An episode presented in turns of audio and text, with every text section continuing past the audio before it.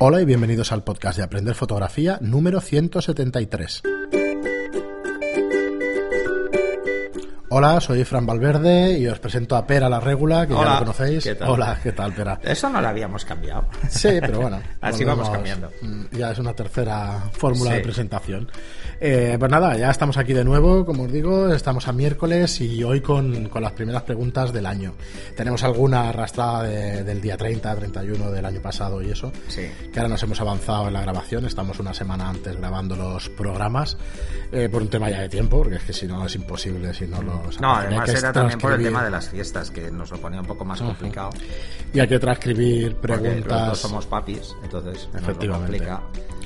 Hay que transcribir también todo el texto de- del programa y eso, y entonces nos lleva un todo tiempo. eso, para dar un poco más de margen, porque recordar que en la web de estudioliron.es y en la regula.es está el texto completo transcrito del podcast. Sí, que esto hasta ahora pues íbamos haciendo un resumen y eso, pero en los últimos episodios ya llevaremos unos 10, una cosa así, que, Sí. que se transcriben enteros. Entonces, Y eso está muy bien, sobre todo para gente que, eh, que lo que quiere es ir haciendo el ejercicio, entonces ir oyendo a veces complica, es mejor leerlo, ya te lo lees varias veces o, o lo puedes leer más a tu ritmo. bueno, que sepáis efectivamente que está allí transcrito y, y nada, bueno, empezamos, ¿no? Por faena. Bueno, Sí. recordaros eh, lo de siempre, recordar los cursos online que os ofrecemos. Todavía tenemos que programar todos los cursos físicos de este año, que será uno al mes, pero bueno, espero que ya Sí, empezaremos esta semana planificación esta semana. Ajá, a ver si ya pueden salir y, y que los tengáis ahí disponibles por el que se quiera acercar eh, tanto de Barcelona como de fuera, que bueno, si lo sabéis con tiempo igual es más fácil, ¿no? Si venís de Valencia o de Madrid de, de hacer un pequeño traslado.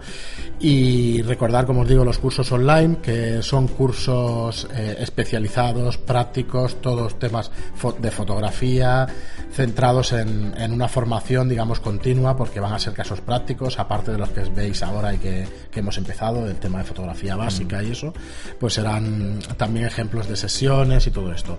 Estos cursos van a ser a 10 euros al mes, todos los cursos, ¿vale? Es una suscripción. Sí, que quede claro ese detalle, no es cada curso, es todos, acceso a todos. los Sí, nos lo decís varias, bueno, varias personas nos habéis preguntado si es un curso solo, si son cuatro, pues no, en principio es acceso todos. a Y toda cuando la haya plataforma. 20, pues a los 20. Sí. Al final, todavía no nos atrevemos, digamos, de alguna manera a llamarlo academia de, eh, de aprender fotografía, pero bueno, yo creo que a la que haya 20 cursos lo va a ser, tranquilamente. Pero bueno, Sí, bueno, porque lo que pretendemos es eso, o sea, que gente de cualquier nivel encuentre los cursos que le interesa. Eh, ahora, pues por ejemplo, los veis un poco más genéricamente, pero con el tiempo pues irán yendo Sí. por áreas, ¿no? Entonces lo iremos viendo, pues los que son más iniciación, los que son más intermedios, los que son más avanzados. Sí, Y acabamos... poco a poco, pues irá cogiendo más forma de escuela y de temario. Luego, luego probablemente cuando tengamos varios sí que podremos darles una forma de temario. Pues mira, tú quieres empezar en la fotografía, pues tienes que empezar por estos cuatro primeros. Claro. Eh, luego tal, y así. Sobre todo para, porque nos ha preguntado gente, que esto lo hemos comentado varias veces, con el tema de, de, la, de un certificado, de que los hayas Sí, hecho y tal. Entonces también preparar unos cuestionarios de preguntas para poder hacer las preguntas y tal. Bueno, iremos poco a poco, que ya sabéis que estamos en muchos frentes. De hecho, acabamos de hacer gestiones para el tema de Photoshop, para, para contratar un profesor directamente de Photoshop, que, que bueno, verá controla perfectamente el tema de Photoshop, pero bueno, es verdad Sí, que no- pero, que pero el tema del no retoque, mejor que lo explique un retocador. O sea, alguien que vive realmente el retoque como profesión. Eh, independientemente de que además sea fotógrafo en este caso, pero él hace un tipo de retoque mm, y yo creo que es muy bueno que veáis diferentes visiones. Muy bien, pues nada, eso, anunciároslo, que, que lo sepáis y, que estaremos en ello todo este año, pues dándoos el contenido que, que os puede hacer aprender más. Y vamos a empezar entonces con las preguntas, con las primeras del año. Y empezamos con Rafael Martí Hernández, eh, que nos dice, quedan pocas horas, eh, como os decía, hay alguna pregunta del día 31, dice, quedan pocas horas para que finalice el 2017 y no quería perder la oportunidad de felicitaros tanto estas fechas como vuestro estupendo trabajo con este podcast.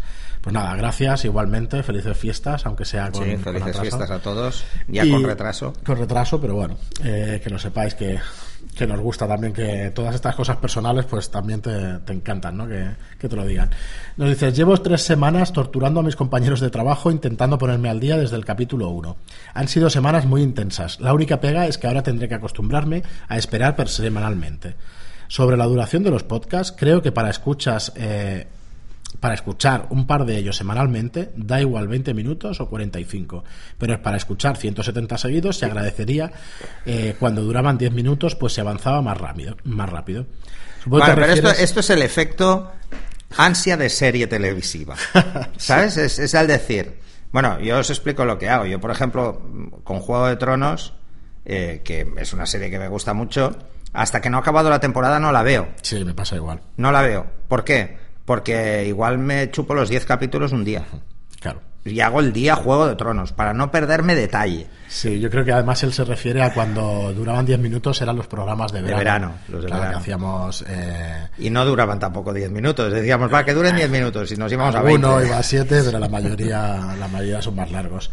Muy bien, y sigues diciéndonos, sigue Rafael diciéndonos, muchas dudas me habéis solucionado, pero hay otras que me han dejado traumatizado, como la de subir el ISO a la cámara de 3.500 se convierte en una cámara de 1.000 euros eh, y de 600. pero bueno, Y un móvil. Sí. Si sigue subiendo el ISO, al final es como hacer fotos con un móvil. era un poco para... Así que eh, ese sí que es un detalle que, yo siempre he intentado recalcarlo. O sea, que las cámaras permitan ISOs altísimos no quiere decir que se deban de usar. O sea, eso es que en una situación concreta, en una situación extremada, que es o hago la foto o me quedo sin foto, pues entonces lo subas, pero, pero no como sistema de trabajo. Y sigue Rafael, ya acabando, nos dice, actualmente tengo una Canon 600D y dos objetivos Sigma, un 1750-2.8 y un 70-200-2.8.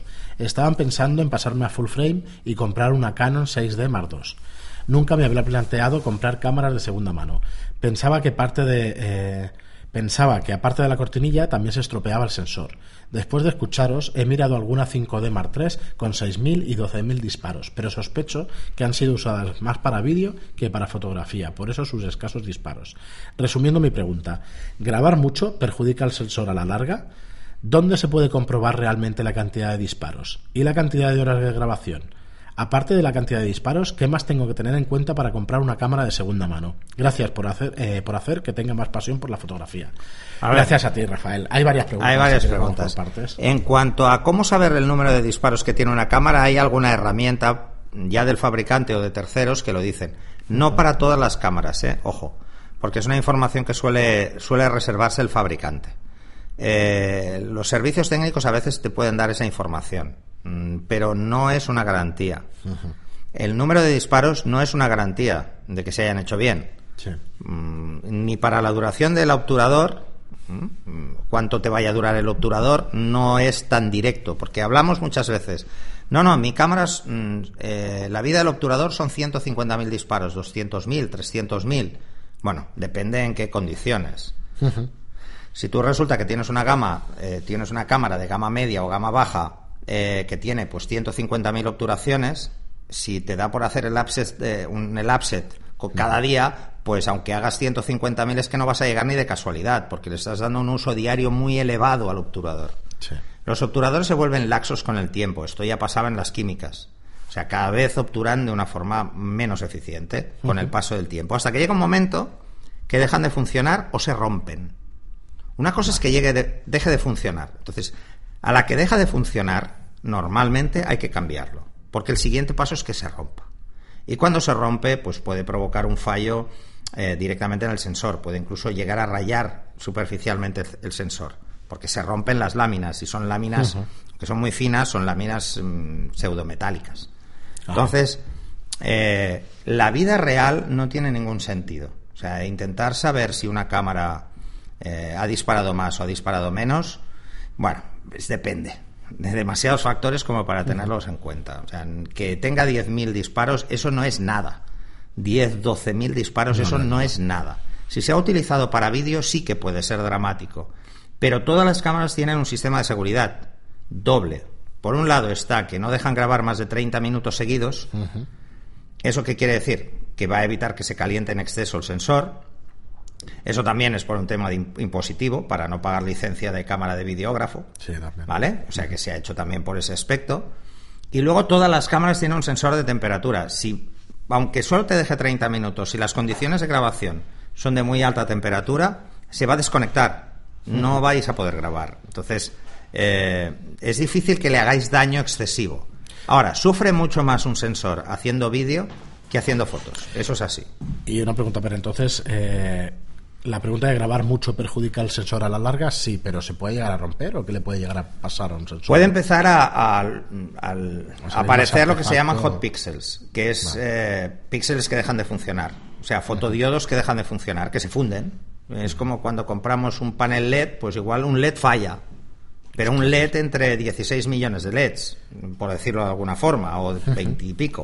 O sea, ¿es visible? Bueno, sí, se ve un punto rojo, pero es un punto. Mm, Solo es un píxel. O sea, que se fastidien eh, el 10% ya es muy difícil. O sea, O sea, que, que se no- puede llegar a fastidiar, claro, pero Pues sobre todo si te da por hacer eh, grabaciones de vídeo de la salida del sol, que entra una cantidad de luz del copón y se calentará más. ¿Por qué? Pues porque entra mucha luz y pensar que el objetivo hace de lupa. O sea, es mucho más fácil romper un objetivo por hacer, o sea, perdón, un sensor por hacer una foto mal, es decir, hacer fotos contra el sol, pensar que lo- la lente, el objetivo es una lente y hace de lupa. Y es más fácil calentarlo, pero eso nadie lo hace, vamos, al menos que yo sepa. Al menos sin protección. Muy bien, entonces le podemos decir que bueno que, que se mire la cámara. Bueno, nos pregunta también qué otras cosas aparte del sensor o A aparte ver, de la cantidad de lo ideal, lo ideal eh, cuando cuenta. compréis segunda mano, ya sé que mucha gente se me va a tirar a la cabeza, lo ideal es que sea una tienda. De- Sí, sí. ¿Por qué? Porque entonces hay una garantía mínima de un año para material de segunda mano.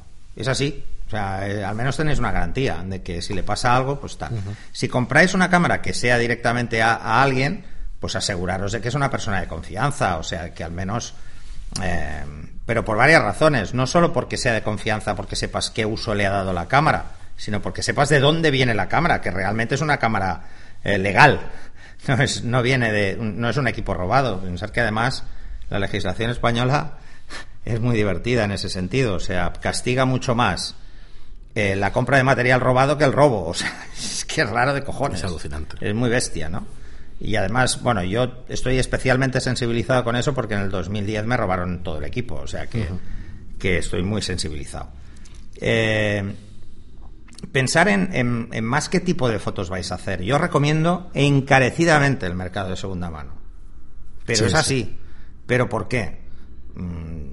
Yo no, yo no accedo al mercado de segunda mano porque a mí las cámaras me duran muchos años, entonces las amortizo, ¿no? O sea, mis cámaras ahora, pues una tiene ocho años y la otra tiene seis, o sea que, o siete.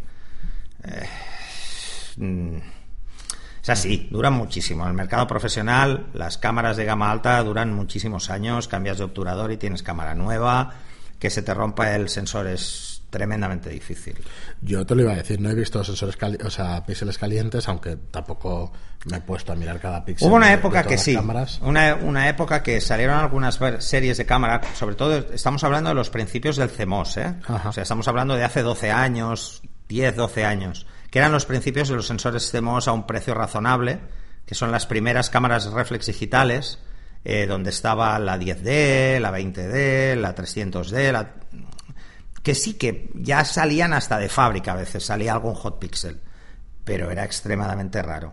De, de todas formas, aparte de los hot pixels tienes artefactos, ¿eh? que pueden aparecer puntos, pero no son hot pixels, es simplemente que, bueno, me- me- hay un punto que no que se le ha ido la pinza en esa foto. Eso puede pasar. Pero no es muy habitual, ¿eh? Es más fácil que se te rompa la cámara de un móvil que una reflex. Ajá. Y el tema de eh, qué es lo que primero se suele o, o se tiene que mirar el, el soporte de la cámara, alguna cosa, alguna goma.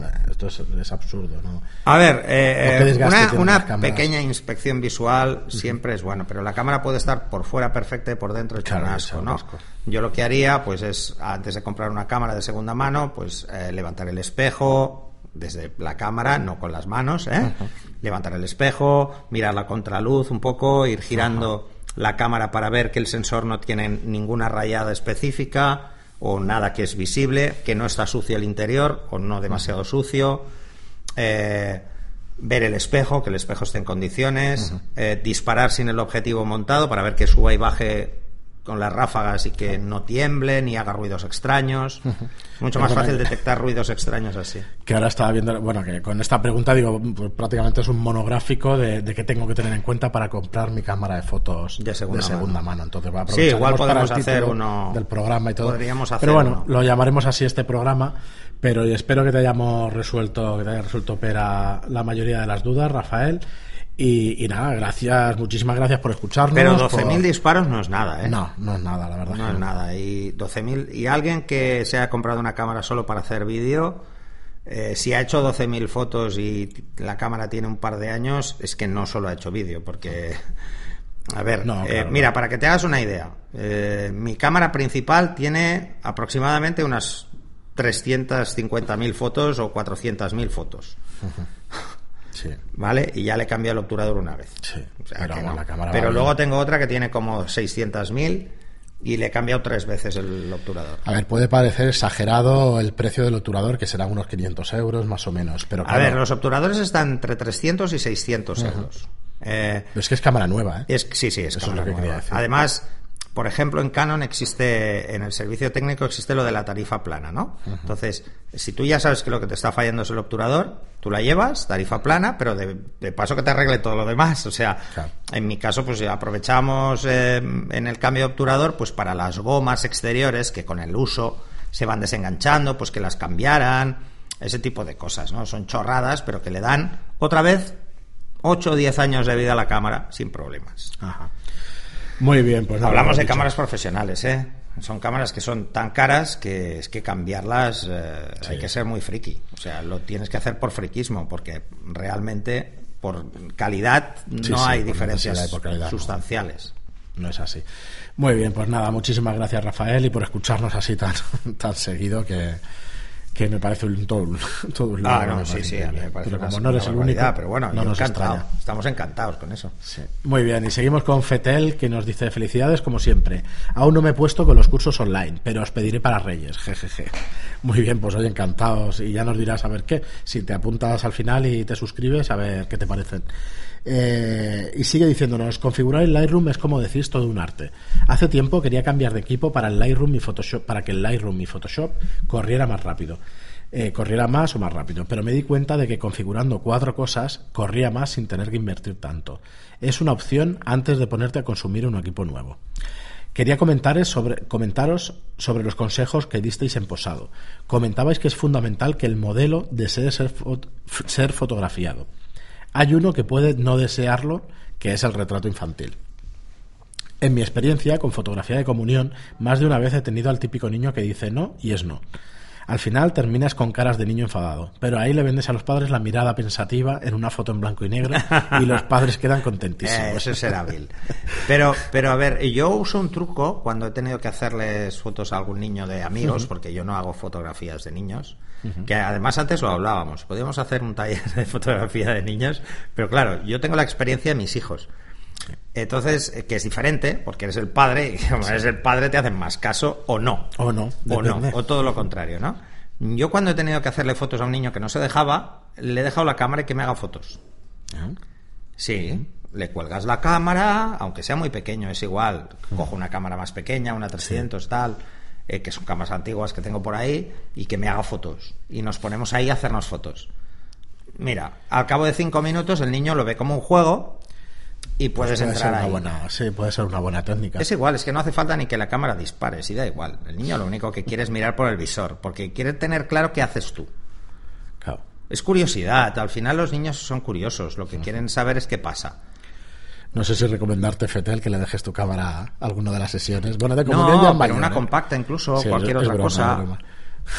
no, no, Bueno, puede o sea, ser, si no he roto yo mis cámaras, un niño no. puede ser un, un método a probar, la verdad. Dice, de todas las situaciones, uno ha de saber cómo salir. Y más que coordinarse, hay que combi- eh, combinarse con el modelo. Él aporta los ingredientes y tú has de cocinar con lo que hay. Sí, nos dice más, de co- más que coordinarse, hay que combinarse. Bueno, sí, al final es una simbiosis, ¿no? Es- Bueno, sí, sí, es depende de cómo plantees la sesión. O sea, es depende de lo que quieras buscar en esa sesión de fotos. Mm, Realmente, mm, el modelo en sí debe ser una herramienta para el fotógrafo. como podría ser hacerle una foto a una botella que no deja de ser la herramienta de la foto final, ¿no? Ajá. Pues el modelo es lo mismo, lo que pasa es que evidentemente el modelo interactúa contigo. Entonces, eh, lo realmente importante cuando trabajas con modelos es poder obtener cosas que no, no has visto antes de esa persona. A una modelo de moda no le vas a pedir otras cosas que posar. No, no, no, no hace Sí, falta. claro. O sea, a nadie le interesará la expresión en moda, salvo en casos muy concretos, porque no se va a ver, porque son planos completos en la mayoría de situaciones y no se va a ver. Mm, Y el juego es fácil, es muy fácil. Pero si vas a tener que hacerle retratos, ya cambia, la cosa cambia. Entonces, eh, ahí la mano del fotógrafo se nota muchísimo. Sí, nos dice pa- para finalizar, yo también opino que mis mejores modelos han sido del mundo de cortometrajes y de teatro. Mira, yo os recomiendo solo una cosa, de verdad, os lo recomiendo encarecidamente. Eh, veáis los retratos de famosos en el Vanity Fair. Por ejemplo, ahora hace poco ha salido eh, el, el de el de el de Juego de Tronos, este el John Nieve, que le han hecho un- un- una sesión. Sí. Joder, me parece buenísima esas fotos. Me parecen no buenas. Lo siguiente. Porque lo identificas porque es él, pero no lo ves como en la serie. O sea, y eso yo creo que es realmente el, el- el- la mano del fotógrafo es lo que hace esas situaciones. Porque los actores, cuando se meten en un papel, a veces sacarlos es muy complicado para unas Sí, fotos. encasillan, ¿no? Lo que Sí, ellos decir. solos, ¿eh? Pero porque además saben que eso vende. Entonces, venderse como John Nieve, pues es fácil, ¿no? Pero, pero en este caso la verdad es que las fotos me han encantado. O sea, os, os veáis estos reportajes porque os daréis cuenta de que, de que ahí es el fotógrafo el que realmente está marcando la diferencia, no, no, el, no la persona. Que se puede jugar más o menos con la iluminación, que eso es, es parte de, de- de cómo se quiere interpretar luego la escena, pero que realmente lo bueno es eso, es ver que, que se ha jugado con algo más. O sea, se ha jugado a expresar a, a que expresar algo diferente. Muy bien, y para acabar hoy eh, vamos con un comentario de Luis Víctor del Castillo. eh, y alguna persona más nos lo ha dicho, bueno, lo habéis ido diciendo durante este último año y medio, pero queremos entonar un poco el mea culpa. Os lo leo primero y ahora comentamos. Dice, el, el programa me encanta, la profesionalidad de Pera, vuestros conocimientos y explicaciones son lo más. Enhorabuena por el programa. Un consejo como profesional de la voz. Lo digo con cariño. Fran, deberías hablar con, menor, con mejor apoyo e impostación. No empleas bien la respiración. Pera, deberías dejar definitivamente de fumar. y se ríe. Hazlo por tus oyentes. Muchos programas contienen toses, también las de Fran, que suenan en el podcast como cañonazos y me parecen molestos. Creo que son fácilmente eliminables en postproducción. Enhorabuena por el programa. Estoy suscrito desde hace tiempo y puedo decir que me he escuchado aproximadamente el 90%. Felices fiestas. Nada, Nada, Víctor, pues- muchas gracias por los comentarios. Sí. Eh, eh, hay que decir que alguna tos se nos escapa, toso más de lo que veis. Eso es así. Sí, pero Eh, bueno, porque hay- hay- Fran las elimina, lo que pasa es que alguna igual se nos pasa. No, hay episodios que hay menos edición o ninguna y entonces, bueno, estaré más encima este año y ya está. Bueno, nos, Hay nos que- ha pasado alguna vez, sobre todo mis fases de constipado, que además han coincidido precisamente que grabábamos a contrarreloj, acuérdate, Sí, porque teníamos la agenda súper alterada y entonces nos costaba Sí, más. esto, eh, por daros alguna explicación, es eso, ¿eh? O sea, es por tiempo que no se hace más edición y es por tiempo, pero bueno, dicho eso, vamos a intentar mejorarlo, vamos a intentar que no. Yo lo de dejar no de fumar lo veo difícil, difícil. Eh, es complicado. Tengo ya, voy para 51 y ya mm, está tan imbuido en, en mí que es que ya, es, no sé, no sabría ni, ni sentir. Yo dejé de fumar hace cuatro años, va a hacer cuatro años y se puede dejar de fumar.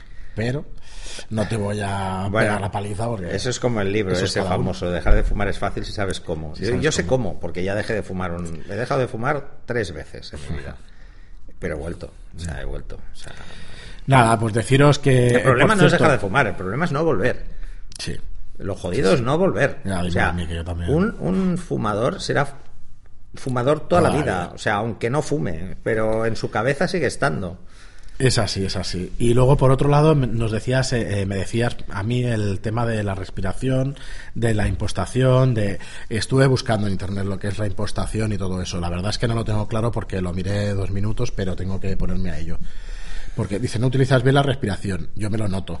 Que tiro hasta el final, hasta que no me queda más respiración. Y intento- entonces haces la pausa. Sí, entonces hacer la pausa. No, Yo, por ejemplo, estas cosas sí que las... A mí me, Mm. me dieron cursos hace mucho tiempo, ¿eh? Bueno, cuando me, me hicieron ejecutivo, pues nos daban una serie de cursos así como Claro. típicos, tópicos y... Bueno, pero mira si sirven. Te Sí, sirven, sirven, pero, pero sirven para hablar en público, que es diferente que hablarle a un micro, ¿eh? Bueno, pero... Es como otro, otro comentario que he visto de que eh, mm, parece como si tú me hablaras solo a mí, y que me parece que también estaba por Sí, ahí. sí, sí. Eh, bueno, es que es así, siempre ha sido así. O sea, nosotros Claro. es una charla entre amigos. Pero bueno, pero hay que corregirlo estas cosas para que se Sí, entiendan pero es una charla ¿no? entre amigos. Al final yo te hablo a ti. Yo no estoy Sí. hablándole al micro, yo te hablo a ti, yo te miro a ti Sí, sí, cuando hablo. Entonces, porque realmente estamos, nosotros en los podcasts estamos jugando ese papel, el, el papel del que lanza la pregunta y el papel del que la responde, Sí, y además o del de la conversación híbrida, ¿no? Que vamos dándole vueltas. E intentamos que sea Sobre real. todo cuando nos ponemos frikis. Bueno, y, y que intentamos que sea real, ¿no? Claro, no es que es real. cosa- primero que nos interesa ya el tema, que, que somos profesionales del tema, no- nos Además, interesa. tenéis que pero- pensar una cosa que, que para nosotros ha sido vital desde el principio, ¿no? Eh, salvo los programas específicos Hmm. que hemos hecho, pues como el curso de, de- de composición o algunos muy específicos, nosotros jugamos con solo unas ideas que son cuatro líneas. Sí, no, no, no. No, desarrollamos todo un programa, no vamos guionizando un programa, no están guionizados en absoluto. O sea, lo que estáis escuchando, y además no hacemos cortes, o sea, los cortes que hacemos son una tos mía, normal, corriente, llamen a la, cuando llaman a la puerta, que tenemos que parar, precisamente para evitar ruidos, o llaman un teléfono, lo que sea, pues cortamos y seguimos, que eso a veces cuesta un poco. Sí, pero bueno. Pero, pero no, no están guionizados. O sea, yo de Bueno, hecho, de además lo he dicho muchas veces, yo ni me leo las preguntas antes. O sea, yo no sé lo que me va a preguntar Fran. Porque pensamos, hemos pensado desde el principio que, que podía restar naturalidad y que fuera más una conversación entre amigos. Bueno, dicho eso, que sepáis que, bueno, yo por mi parte lo intentaré y Pera seguro que también, Sí. y, y intentaremos mejorar tanto... Bueno, yo intentaré no, no toser. O, o levantar la mano para que no Vale. hable Fran y entonces Poder eh, cortar más cortar mejor. Porque hay algunos que no se puede cortar porque lo piso con mi tos. Bueno, es normal. Eh, nada, que eso, que sepáis que, que estaremos ahí, que intentaremos... Vale, ya A ver, está. a ver, esta era de prueba, esta, No, no, esta la voy a de prueba. Tenía, tenía ahí algo. Esta la voy a dejar a ver qué, Vale, sí, qué nos dicen. Eh, sí, porque además me giro. Pero yo me giro, ¿eh? Es que cuando es una tos en plan cañonazo, es que es así. pero el problema te explico. El problema es que sabremos de fotografía, pero de audio ya os digo que sé poco. No, yo Entonces, tampoco, yo claro, subo la ganancia, la ganancia a tope y entonces en cuanto bueno se, se va con las toses y eso, pues se va, revienta y revienta tímpanos alguno sí, sí. por ahí. Así que nuestras disculpas y ya estaremos ahí a ver si lo podemos solucionar para para esta temporada o este año, que nunca hemos dicho que, que los programas van por temporadas, pero bueno, como empieza el año nuevo, pues intentaremos mejorar. Bueno, pero entonces ya Este estaríamos en la tercera temporada. Sí, sería el tercer año. O vamos a cumplir tres años. No, dos, dos años, hombre. No, pero empezamos en 2015, 2016. 2016, 17, 2017, 2018. Tercera, Tercera temporada. temporada, dos años. Bueno. Muy bien, nada. eh, aquí lo dejamos el programa de años hoy. haremos en junio. En junio, en junio. En junio, la última en semana mayo, de mayo, me parece. que Mayo era. Ya lo buscaré, ya lo diremos para los siguientes programas. Ya parece mentira, ¿eh? Vamos ya para los dos años, ¿eh? Bueno, ya estamos muy cerca del programa 200, que habrá que hacer Sí. algo... A ver, a ver qué nos proponéis. Si os ocurre alguna cosa, a ver qué nos proponéis En para el 100 programa hicimos un 200. programa en directo. Sí, en el que estuvo 200 bien. habíamos hablado de volver a hacer un programa en directo. Sí, a ver si podemos hacerlo o qué se nos ocurre, qué se nos ocurre en ese programa. Bueno, pues lo dejamos aquí. Tenemos más preguntas que resolveremos el viernes, así que no dudéis en escucharnos. Si os gusta, como os digo siempre, nuestro contenido, pues lo que más nos ayuda es un- un- una reseña de 5 estrellas en iTunes y un me gusta o un comentario en iBox. Muchísimas gracias por estar ahí y hasta el próximo programa. Hasta el próximo.